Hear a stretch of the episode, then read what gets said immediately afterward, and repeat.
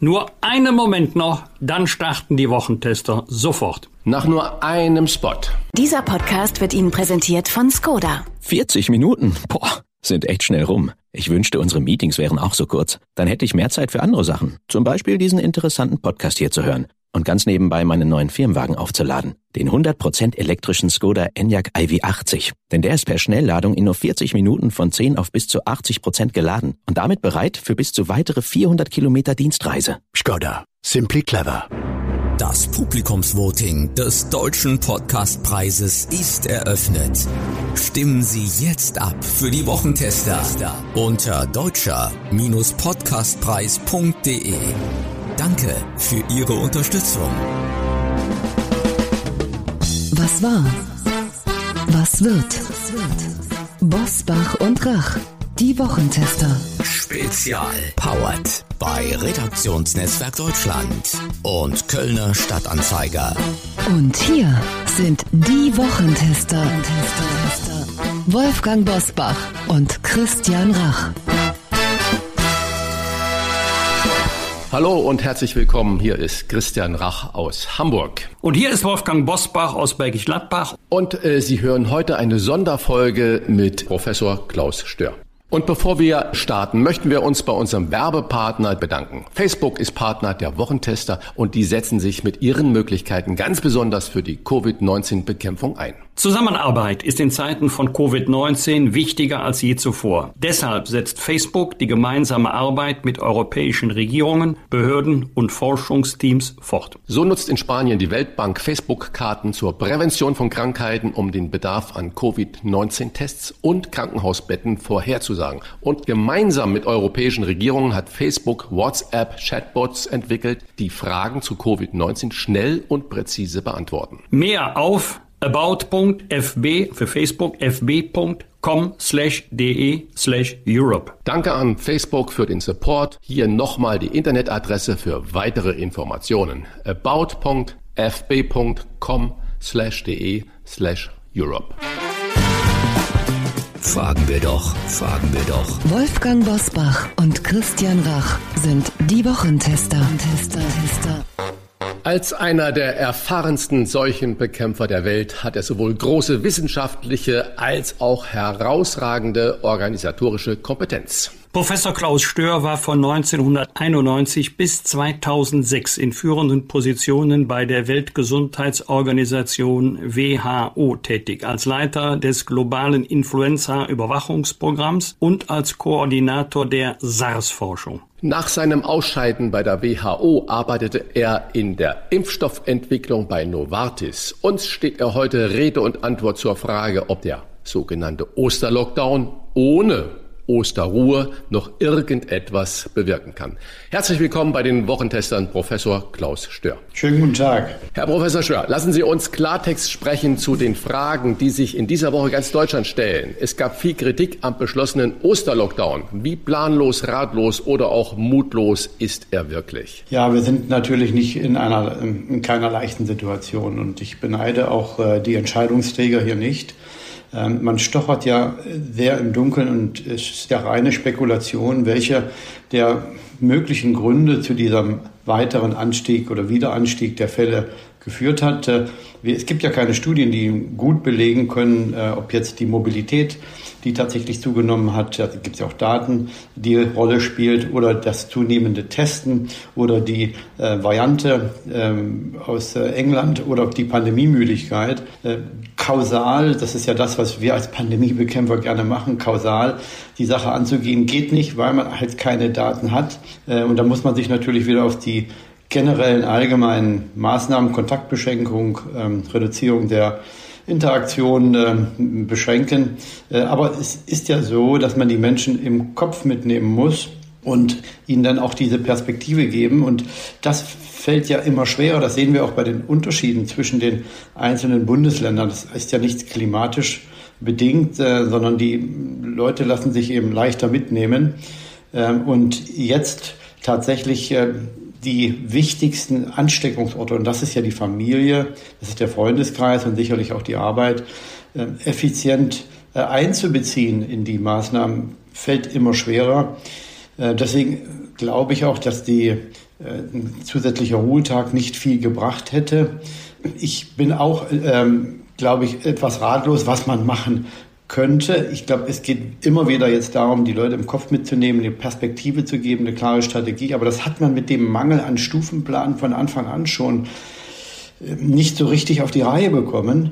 Ähm, wenn wir uns auch den Vergleich mit unseren Nachbarländern anschauen, dort geht man halt eine andere Strategie. Dort akzeptiert man auch höhere Meldeinzidenzien. Da testet man ja auch mehr. Österreich ist ja Europameister im äh, Testen. Die finden auch mehr Fälle, haben auch eine höhere Inzidenz, Meldeinzidenz. Die Intensivstationen sind aber dort auch nicht ähm, am Überlaufen. Dort sind Geschäfte geöffnet, sind die, äh, die Schulen alle geöffnet, ähm, es gibt Wechselunterricht, gibt Hygienekonzepte. Aber man koppelt sich offensichtlich in Deutschland doch etwas ab von den anderen äh, Herangehensweisen in der Schweiz, äh, in Belgien, wo auch die Geschäfte und Schulen geöffnet sind, in Frankreich, wo man versucht, bis zu dem Punkt, wann die Impfung dann wirklich greift, zu kommen, in einer Art und Weise, dass die Wirtschaft nicht zu stark belastet wird, dass die Menschen nicht zu sehr an ihren Freiheiten eingeschränkt sind und dass die gesundheitlichen Notwendigkeiten auch berücksichtigt werden. Und diesen Balancepunkt hat man in Deutschland anders gewählt und das, die Konsequenz sieht man jetzt ähm, leider äh, und auch die Konsequenz, dass man eben nur mit dieser einen Meldeinzidenz agiert. Sie ist einfach nicht genau genug, um präzise an den Orten einzugreifen zu können, wo es einen Unterschied macht. Und der Unterschied ist nun mal dort, wo die Friedhöfe und die Krankenhäuser freigehalten werden. Alters- und Risikogruppenspezifische Inzidenzen. Und dieses Dilemma, dieses Paradoxon, in dem man sich jetzt befindet, aufzulösen, erfordert fundamentale Veränderungen in der in den Kurzzeitplan. Äh, ich glaube nicht, dass man mit dieser Meldeinzidenz weiterkommt, dass man mit dieser niedrigen ähm, angestrebten Gesamtinzidenz die Menschen weiter mitnimmt. Ich glaube, hier ist eine fundamentale Kraftanstrengung notwendig, um diese Zeit in den nächsten bis ja, drei Monaten noch zu überbrücken, bis dann tatsächlich die meisten Menschen geimpft sind. Sie haben gerade schon einige Länder genannt. Gibt es ein Land, wo Sie sagen, deren Strategie könnte auch ein Vorbild für die Bundesrepublik Deutschland sein. Und ist es richtig, ähm, die, dass die Vereinigten Staaten von Amerika in ihren Bundesstaaten festgestellt haben, dass es kaum einen großen Unterschied ausmacht, welche Strategie man gefahren hat. Man hat Bundesstaaten mit einem strikten Lockdown verglichen, zum Beispiel North Dakota, South Dakota. Ja mit einem anderen Staat, wo es diese strikten Restriktionen nicht gegeben hat und trotzdem Florida keine großen Beispiel. Unterschiede. Ja, ja also der, es gibt, ist tatsächlich so, dass man jetzt anfängt ähm, zu verstehen, noch nicht flächendeckend, aber doch häufiger und auch in den Medien, glaube ich, dass man sich nochmal auf diese Textbücher der, der Infektionskrankheiten gut beziehen kann. Es war ja schon eine Blasphemie, vor einem Jahr zu sagen, ähm, dass die Erkrankungshäufigkeit und auch die Sterbehäufigkeit äh, bei der pandemischen Corona-Infektion in der Größenordnung liegt wie bei einer pandemischen Influenza-Infektion. Ähm, diese vielen Wahrheiten, die eigentlich bekannt waren, äh, lohnt es sich jetzt wieder mal Revue passieren zu lassen. Und tatsächlich das Florida, jetzt ähm, hat der Governor eine, eine, Anhörung gemacht mit den Kollegen, die diese Barrington Declaration unterschrieben haben. Und haben natürlich evaluiert, dass die Unterschiede nicht so groß sind. Ähm, Lockdowns sind so ein bisschen das ähm, Ultima Ratio, zeigen in mein, meines Erachtens, dass natürlich Kontaktbeschränkung wichtig ist. Die Reduktion der Fälle pro Tag ist absolut wichtig. Aber schauen Sie, wenn man ähm, 1000 Todesfälle verhindern will, nur als Beispiel, müsste man ähm, bei den über 80-Jährigen 8000 Infektionen verhindern weil einer von 8000 stirbt, der sich über 80 infiziert. Bei den unter 50-Jährigen müsste man drei Millionen Fälle verhindern, um 1000 Fälle das zu reduzieren. Natürlich würde man idealerweise überall äh, diese 1000 Fälle nicht haben wollen, aber man muss die Prioritäten irgendwo setzen. Und dieser gewisse Abwägungsprozess ähm, hat in der Pandemie, glaube ich, in der Bevölkerung noch nie stattgefunden, dass es tatsächlich wichtig und richtig ist, sich auf die Schwerpunkte zu konzentrieren. Es sind ja jetzt fast 30.000 Menschen in den Alten- Pflegeheimen gestorben. Über 40 Prozent der Todesfälle kommen von dort. Und ich glaube, hier müssen sich auch die Menschen, die propagiert haben, dass man äh, sich auf die Gesamtpopulation in der Bekämpfung fokussieren muss, auch die Frage stellen, welche Verantwortung sie hier dafür übernehmen können und wollen. Ähm, denn die Hygienekonzepte in den alten Pflegeheimen oder ihre Abwesenheit war ja auch der Grund dafür, dass ähm, dort so viele Einbrüche geschehen sind. Das heißt natürlich nicht, dass man den Rest der Bevölkerung vergisst, aber ich glaube, wenn man nur mal den, die Zeit nimmt, äh, in der öffentlich äh, und auch in der Politik gestritten wurde über Kitas und Grundschulen im Vergleich zu dem, wie man sich konzentrieren wollte auf die, die, den Schutz der besonders bedürftigen Alten- und Pflegeheimen, dann sieht man, wie fehlgeleitet in Großteilen ähm, diese Anstrengung war, dass man eben diese Gießkanneninzidenz verwendet für alle und auch das Gießkannenprinzip für schützen alle. Und letztendlich sind die größten Schäden und die schlimmsten Auswirkungen in den Alten- und Pflegeheimen und bei den größeren, äh, bei den höheren Altersgruppen geschehen. Also da muss man sich schon, glaube ich, auch nach der Pandemie nochmal zurückbesinnen auf die Textbücher, auf das, was man weiß über Pandemien und äh, Atemwegserkrankungen und dann hoffentlich auch bei der nächsten äh, Seuche nicht äh, in diese Polarisierung der Gesellschaft fallen für diejenigen, die sagen, wir müssen alle Todesfälle verhindern und jeder, der versucht rational zu sagen, wir müssen abwägen, es geht nicht anders, ähm, wir leben in keiner idealen Welt, wir wollen natürlich dem Gesundheit das Primat geben, die absolute Präferenz, aber es gibt noch äh, Nebengebiete in der Gesellschaft wie Wirtschaft, wie Freiheit. Ähm, und der Abwägungsprozess hier ist, wird dann auch wichtig bleiben. Also ich hoffe, dass das beim nächsten Mal ähm, balancierter erfolgt. Abwägungsprozess ist natürlich ein äh, großes Stichwort. Äh, die Kanzlerin hat sich jetzt entschuldigt für diese äh, herausbrechenden Osterlockdown und gesagt, das war ein Fehler, das kann man so nicht machen. Trotzdem bleibt natürlich unser Lockdown äh, bis zum 18. April und in vielen, vielen Gesprächen, die ich mit Unternehmer, speziell auch Gastronomen, Hoteliers und auch dem Einzelhandel führe, äh, die sagen, ja, wir, wir rechnen vor dem Sommer mit gar nichts mehr. Das heißt, dieser Frust, der sich über die scheibchenweise Verlängerung eines Lockdowns zum nächsten Lockdown breit tut, äh, der ist ganz tief in der Psyche äh, verankert. Und wenn ich jetzt um Abwägung machen, es gibt ja inzwischen viele Wirtschaftswissenschaftler, die warnen, dass die Folgen, die wirtschaftlichen, die monetären Folgen der Pandemie uns noch über Jahrzehnte beschäftigen, vor allen Dingen auch in der Sozialpolitik. Wie, wann sollen wir den Lockdown wirklich beenden? Ja, also aus epidemiologisch-virologischer Sicht ähm, würde ich eine andere Strategie fahren, aber das ist ja eine politische Entscheidung es ist ähm, leider so, dass man in der Abwägung ähm, nicht die Breite und die Tiefe des Wissens in Deutschland auch verwendet hat, um solche wirklich tiefgreifenden Entschlüsse äh, zu, ähm, zu vorzubereiten. Ähm, in Deutschland beträgt das nach, äh, der Bundesnachtragshaushalt für das letzte Jahr 200 Milliarden. Ich glaube, für dieses Jahr waren es jetzt 180 Milliarden. Jetzt nochmal gestern ein Nachtragshaushalt von 60. Dann sind wir schon bei 200 und äh, bei 440 Milliarden. Im Jahr 2018 hat man insgesamt für alle gesundheitlichen Fragen insgesamt 400 äh, Milliarden ausgegeben. Also hat man jetzt schon nur, wenn man diese Nachtragshaushalt vom letzten und dieses Jahr sieht, im nächsten Jahr kommen ja nochmal 80, wenn ich das richtig mich entsinne dazu, ähm, schon so viel ausgegeben wie, noch mehr ausgegeben, als wie man für alle Gesundheitsausgaben in einem Jahr aufwendet. Und da ist noch nicht mal berechnet, was die Länder, die Bundesländer noch finanziert haben und was in der EU äh, an Geld ausgegeben wird. Also dieser Abwägungsprozess ähm, existiert nicht und dass jetzt tatsächlich diese ähm, Frustration ähm, ent, entsteht, ähm, ist ja auch nicht, ähm, ist ja nicht unverständlich. Man kann ja die Pandemiemüdigkeit mit Händen greifen.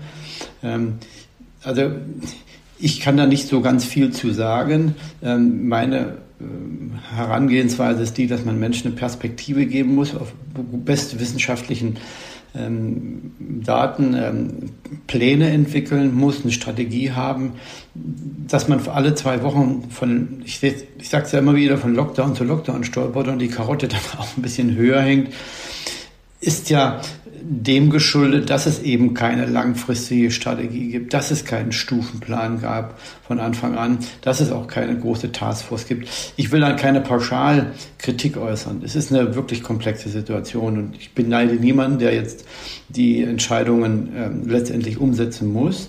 Aber professionelles Krisenmanagement und Krisenkommunikation sieht für mich anders aus. Ähm, als Außenstehender ist es immer leicht, sowas zu sagen, natürlich. Ich möchte da auch nicht überheblich klingen. Ähm, aber was ich aus meinem Arbeitsumfeld kenne, da gibt es eben andere Herangehensweisen, die ich glaube zu einem etwas besseren Ergebnis geführt hätten. Äh, bei der Pandemie kann man ja immer nur zwischen zwei Übeln wählen. Es ist ja nicht so, dass man da tatsächlich ähm, irgendwo auch mal gewinnen kann. Deswegen ist es schwer, aber man hätte sicher das vieles und das eine oder andere besser machen können. Frage an den Virologen Klaus Stör, weil dieser Einwand während der Verhandlungen auch von Jens Spahn gekommen sein soll. Gibt es irgendwo belastbare Zahlen über die Infektionsgefahr in Supermärkten, im Einzelhandel oder in der Gastronomie? Denn die letzteren dürften ja nun wieder nur noch Click und Collect oder To Go anbieten, also nicht auch nicht mit Hygienekonzept ähm, ihr traditionelles Geschäft fortsetzen. Ja, die Zahlen, die vorliegen, die begrenzten, würden eigentlich eher nicht dafür sprechen. Die würden auch nicht dafür sprechen, dass man die Kinder, symptomlose Kinder in der Schule testet. Äh, da würden eher dafür sprechen, dass man sagt, die, wir sollen die Lehrer testen. Ich meine, es gibt eine deutsche Gesellschaft für Krankenhaushygiene, eine deutsche Gesellschaft für pädiatrische Infektologie. Die haben eine Stellungnahme abgegeben vor zwei Wochen, wo die sagen, das äh, Testen von asymptomatischen Kindern bringt nichts. Wir fischen einige Kinder raus. Wir wissen aber ja, dass Kinder zwar die Infektion auch zu den Älteren, zu den Eltern tragen, aber die Eltern die Kinder häufiger anstecken als die Kinder die Eltern. Und dass die Kinder jetzt, die Vulnerablen in alten Pflegeheimen anstecken, der, äh, der Sprung ist wohl doch etwas zu weit. Äh, und in den ähm, Geschäften, Einzelhandel, beim Friseur, ja, da gibt's, liegen einfach keine Daten vor. Da wird äh, vermutet. Und die Krankenhaushygieniker kennen sich richtig gut aus mit Infektionskettenunterbrechung, mit solchen Prophylaxe, mit Erregerminimierung. Und die haben ja auch Konzepte ohne Ende entwickelt. Und wenn tatsächlich es so ist, wie wir das sehen, jetzt mit den limitierten Daten, dass die Hauptansteckungsorte die Familie sind, der Freundeskreis und die Arbeit, entzieht sich meinem Verständnis auch, dass man jetzt versucht, in den Einzelhandel die Infektketten zu unterbrechen. Natürlich würde das auch ein bisschen dazu beitragen, dass sich mehr Leute infizieren, wenn der Einzelhandel öffnet. Aber man möchte die heiße Kartoffel nicht anfassen, in die Familien einzugreifen. In Frankreich hat man es gemacht, ich denke auch in anderen Ländern. Und wenn man tatsächlich kausal arbeiten würde, müsste man diese unliebsame Ausgangsbeschränkung nochmal erwägen und vielleicht auch besser kommunizieren. Aber es ist jetzt wirklich schwer, die Menschen noch mitzunehmen, auch nach diesem Hü und Hot hin und her und vielleicht immer Karotte hochhängen. Die Ministerpräsidenten hinterließen ja auch, das ist ein Druck eines Außenstehenden, hinterließen nicht den Eindruck, dass sie da mit großem Engagement aus der Ministerpräsidentenkonferenz herausgegangen sind, auch wenn sie das natürlich in ihren Ländern jetzt unterstützen. Also es ist eine vertrackte Situation, aber Daten kenne ich nicht, die, die belegen würden, dass, die, äh, dass der Einzelhandel ähm, eine größere oder überhaupt eine Infektionsquelle darstellt im Vergleich zu dem, was in Familien und im Freundeskreis passiert.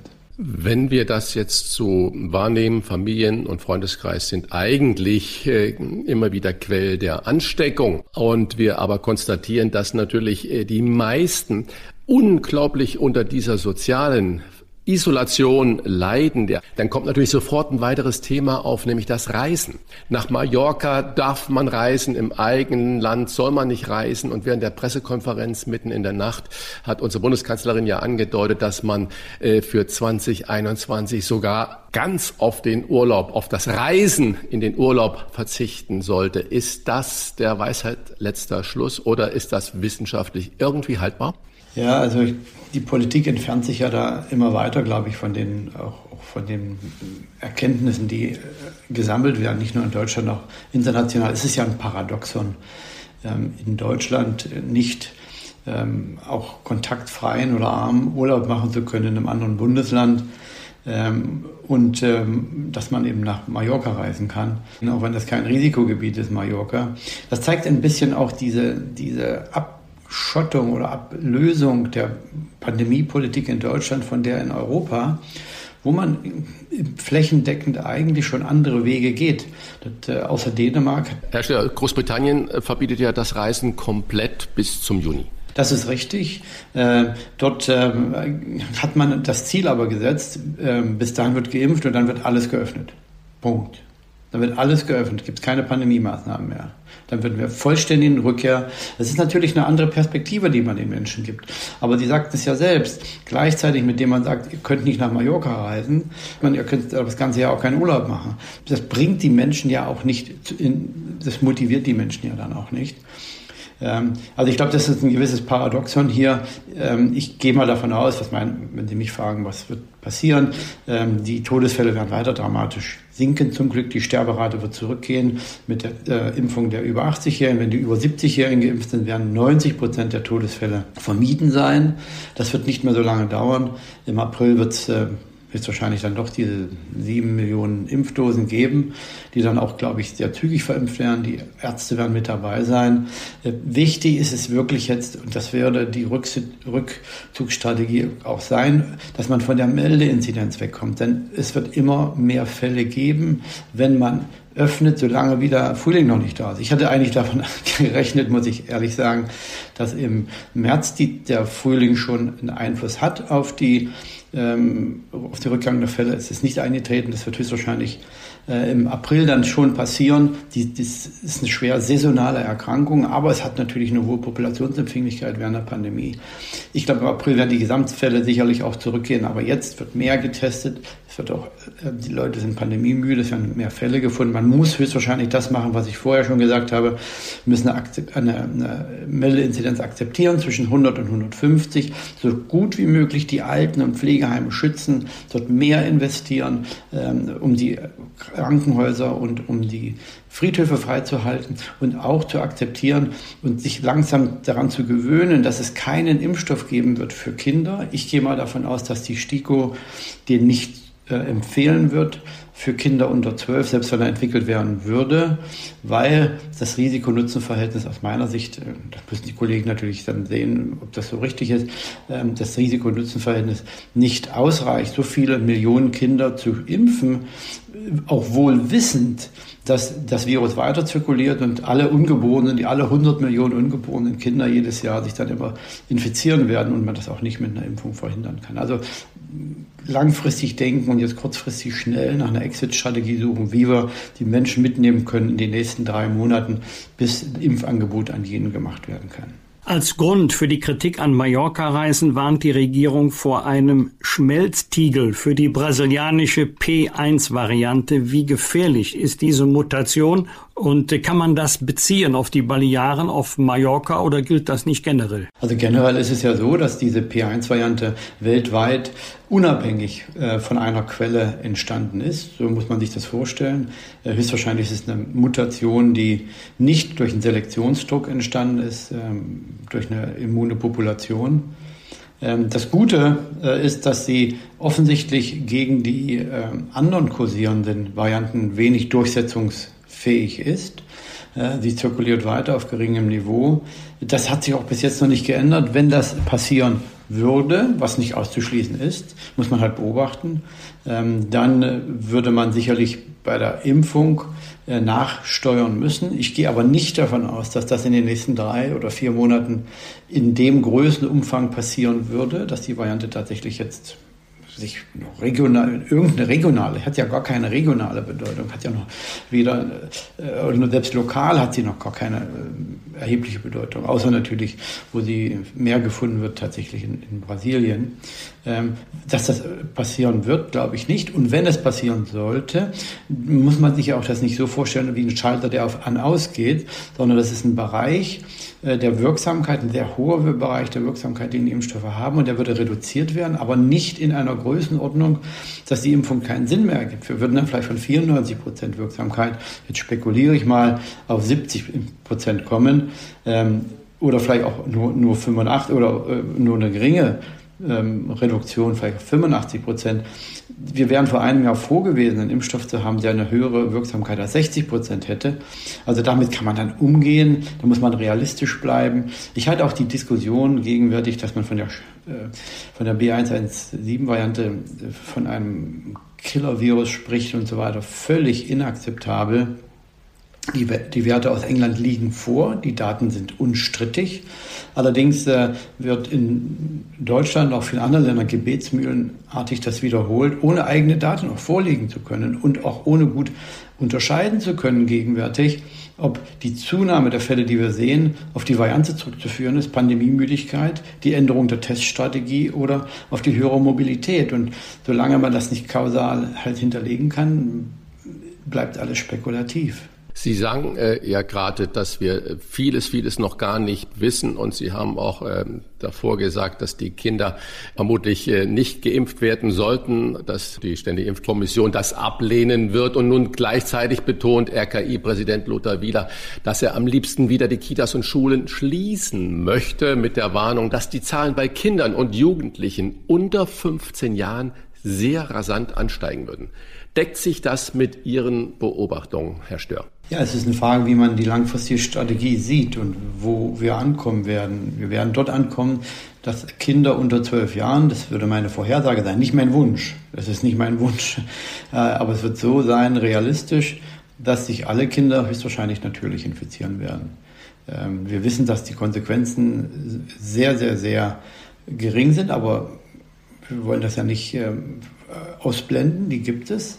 Und wir wissen aber auch, dass die Übertragung von den Kindern auf die Eltern seltener passiert als von den Eltern auf die Kinder. Ähm, dass man sich ja jetzt ähm, mit den zunehmenden Meldeinzidenzen, die ja auch zum Wesentlichen begründet sind, wenn man sich die RKI-Zahlen mal anschaut, mit der zunehmenden Testung. Das hat man ja auch in Österreich gesehen, wird mehr getestet, werden mehr Kinder gefunden, vor allen Dingen asymptomatische Kinder.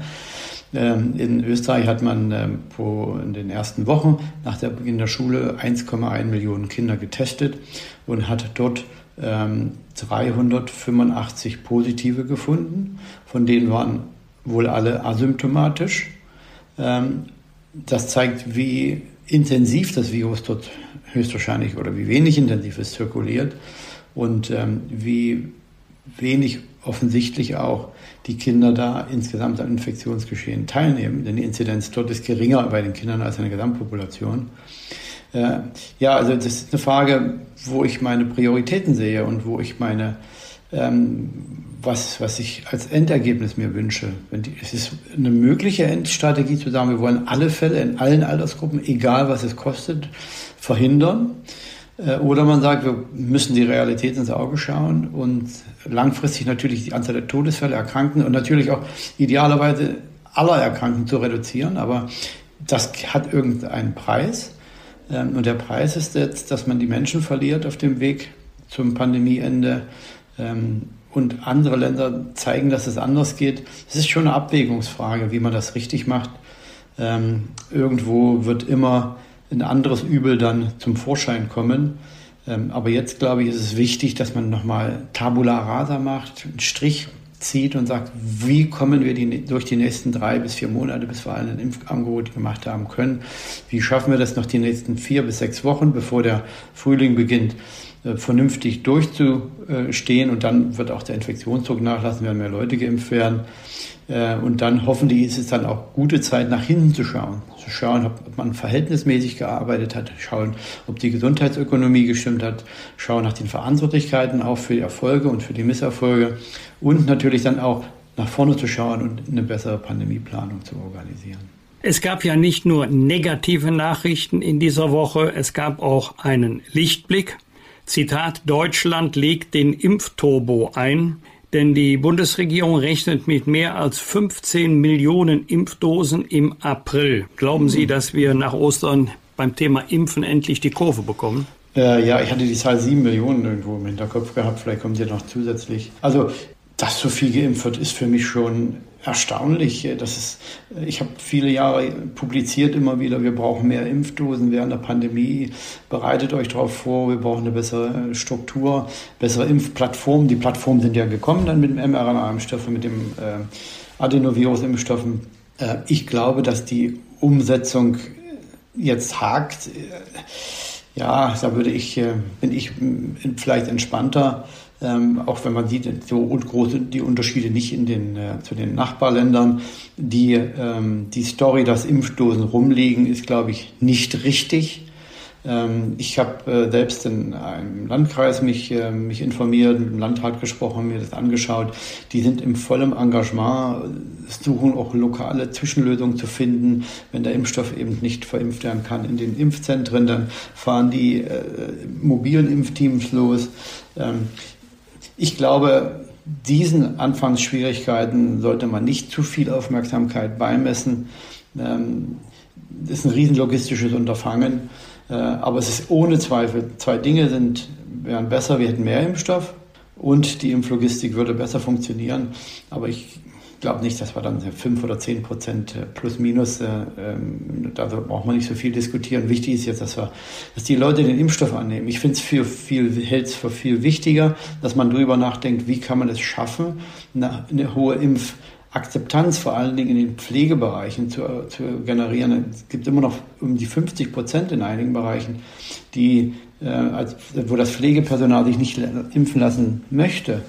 Äh, auch in Krankenhäusern ist die, das noch nicht ideal. Äh, also da sollte man sich darauf konzentrieren äh, und nicht die, die einen oder anderen hakenden Probleme da in den, in den Impfzentren. Das wird man überwinden können. Könnte das auch darauf zurückzuführen, Entschuldigung, Herr Professor, könnte es auch darauf zurückzuführen sein, dass der Ruf des Impfstoffes AstraZeneca ja nicht der allerbeste ist? Ja, da wurde halt schlecht geredet. Und natürlich hat die Impfstofffirma nicht so clever auf einem oder anderen Gebiet gehandelt. Die haben bei der Kommunikation, vor allen Dingen bei der Testung, als man dann die halbe Dosis äh, nur verwendet hatte, in der Untergruppe nicht sehr gut reagiert. Ähm, die haben bei anderen Kommunikationsmöglichkeiten ähm, Fehler gemacht. Es ist auch eine junge Impfstofffirma, das darf man nicht vergessen. Ähm, Pfizer ist da natürlich viel erfahrener. Äh, andere Firmen könnte ich auch nennen. Ja, man hat noch viel schlecht geredet. Ich fand es zum Beispiel richtig, dass man die ersten Befunde über mögliche Nebenwirkungen auch sehr gut untersucht hat. Ähm, natürlich hat man dann zwei, drei Tage Impfen verloren, aber ich hoffe, dass man dann langfristig die, das Vertrauen in die Gesamtimpfstrategie, in die Gesamtimpfkonzeption beibehalten hat. Wenn so ein Impfstoff an Vertrauen verliert, verliert natürlich oder schlägt sich das durch auch auf die anderen äh, Impfstoffe. Und da ist es wichtiger, zu Anfang jeden Stein lieber zwei oder dreimal zusätzlich umzudrehen, sicher zu gehen, äh, dass wirklich ähm, keine ähm, nicht akzeptable Nebenwirkungen vorliegen und dann mit Volldampf weiter zu äh, impfen, das glaube ich ist der richtige Weg gewesen. Aber dass die Firma da Fehler gemacht hat, äh, ist unfraglich. Aber das wird auch jetzt häufig schlecht geredet.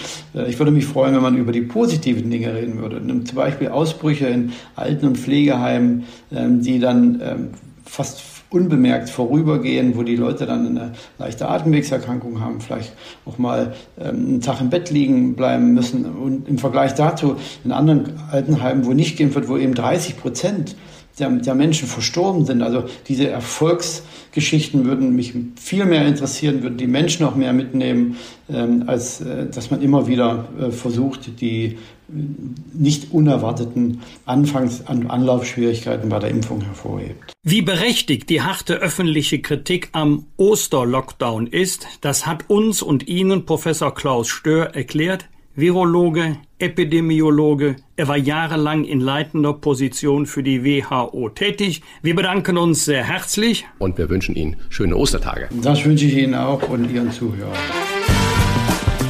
Fragen und Anregungen für Bosbach und Rach? Kontakt at diewochentester.de wir bedanken uns bei unserem Werbepartner Kind Hörgeräte für die freundliche Unterstützung dieser Folge. Vielleicht hören Sie ja unseren Podcast gerade mit einem Kopfhörer in ruhiger Umgebung. Wenn ja, können Sie kostenlos und sofort einen Online-Hörtest bei Kind machen, dem führenden Hörakustiker in Deutschland. Auch wenn Sie jetzt denken, brauche ich nicht, solange ich die Herren Rach und Bosbach noch gut hören kann. Der Hörtest ist von Zeit zu Zeit wichtig, um das eigene Hörvermögen zu überprüfen. Denn knapp 5,8 8 Millionen Menschen in Deutschland haben einen Hörverlust, doch nur etwa 1,9 Millionen Menschen tragen trotz des Hörverlusts auch tatsächlich ein Hörgerät. Das bedeutet, mehr als drei Millionen Deutschen könnten besser hören, wenn sie ein Hörgerät vom Kind tragen würden. Sie müssen übrigens keine Sorge vor zu großen Hörhilfen haben, denn Hörgeräte vom Kind zeichnen sich durch eine kleine Bauform, modernste Technik und natürlich ein elegantes Design aus. Smartes Hören zum Toppreis, das ist Kind. Die versprechen Ihnen ausschließlich die Hörgeräte zu empfehlen, die die Kunden auch wirklich brauchen. Den kostenlosen Hörtest mit detaillierter Auswertung und einer Empfehlung für die weiteren Schritte finden Sie im Internet unter www.kind.com slash Wochentester. Und auch von mir noch einmal umfassende und transparente Beratung vom führenden Hörakustiker Deutschlands unter www.kind.com slash Wochentester. Damit Sie an Ostern mit oder ohne Gottesdienst auf die Wochentester nicht verzichten müssen, können Sie unseren Podcast schon einen Tag früher hören, also am Gründonnerstag. Wir werden Musiker Nino De Angelo seine Lebensbeichte abnehmen. Das ist der mit dem Nummer 1 Hit Jenseits von Eden, den wir wahrscheinlich alle schon einmal mitgesungen oder zumindest mitgesummt haben. Und passend zu Ostern äh, der Titel seiner Autobiografie Gesegnet und verflucht.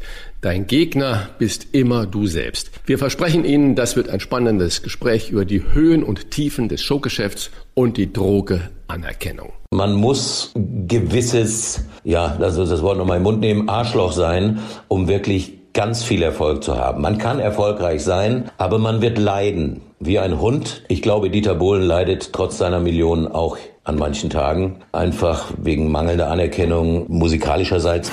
Zwei Wochen bevor man Herrn Wendler in die Jury geholt hat, hatte Dieter mich angerufen und mich gefragt, ob ich in die Jury will. Und da habe ich gesagt, du, das fände ich prima, fantastisch. Ich könnte den Leuten auch wirklich mal einen guten Rat geben und im schlimmsten Fall könnte ich ihnen auch mal vorsingen, wie man es richtig macht. Ich war selber erschrocken, als man sich dann für den Wendler entschieden hat. Und ich meine, was danach kam, wissen wir ja alle. Und ich glaube, das hat der Sendung DSDS dann den Rest gegeben. Bitte jetzt schon notieren, Gründonnerstag ab 7 Uhr die neue Folge hören. Das waren die Wochentester mit Unterstützung vom Kölner Stadtanzeiger und dem Redaktionsnetzwerk Deutschland. Wenn Sie Kritik, Lob oder einfach nur eine Anregung für unseren Podcast haben, schreiben Sie uns auf unserer Internet- und auf unserer Facebook-Seite. Fragen gerne per Mail an kontakt@diewochentester.de und wenn Sie uns auf einer der Podcast-Plattformen abonnieren und liken, dann freuen wir uns ganz besonders. Von Herzen würden wir uns auch freuen, wenn Sie uns dabei unterstützen könnten, den deutschen Podcastpreis zu gewinnen. Sie können sich an dieser Abstimmung beteiligen. Dafür aufrufen die Seite www.deutscher-podcastpreis.de. Danke für Ihre Zeit. Punkt 7 Uhr bitte wieder die Wochentester einschalten. Diese 40 Minuten wurden Ihnen präsentiert vom neuen Skoda Enyaq iV80, der in dieser Zeit so weit geladen ist, dass Sie bis zu 400 Kilometer weiterfahren können. Mehr Informationen auch zum Geschäftsfahrzeugleasing von Skoda finden Sie auf skoda.de slash flotte-enyaq. Was war? Was wird? Wolfgang Bosbach und Christian Rach sind die Wochentester. Ein Maßgenau Podcast. Powered bei Redaktionsnetzwerk Deutschland und Kölner Stadtanzeiger.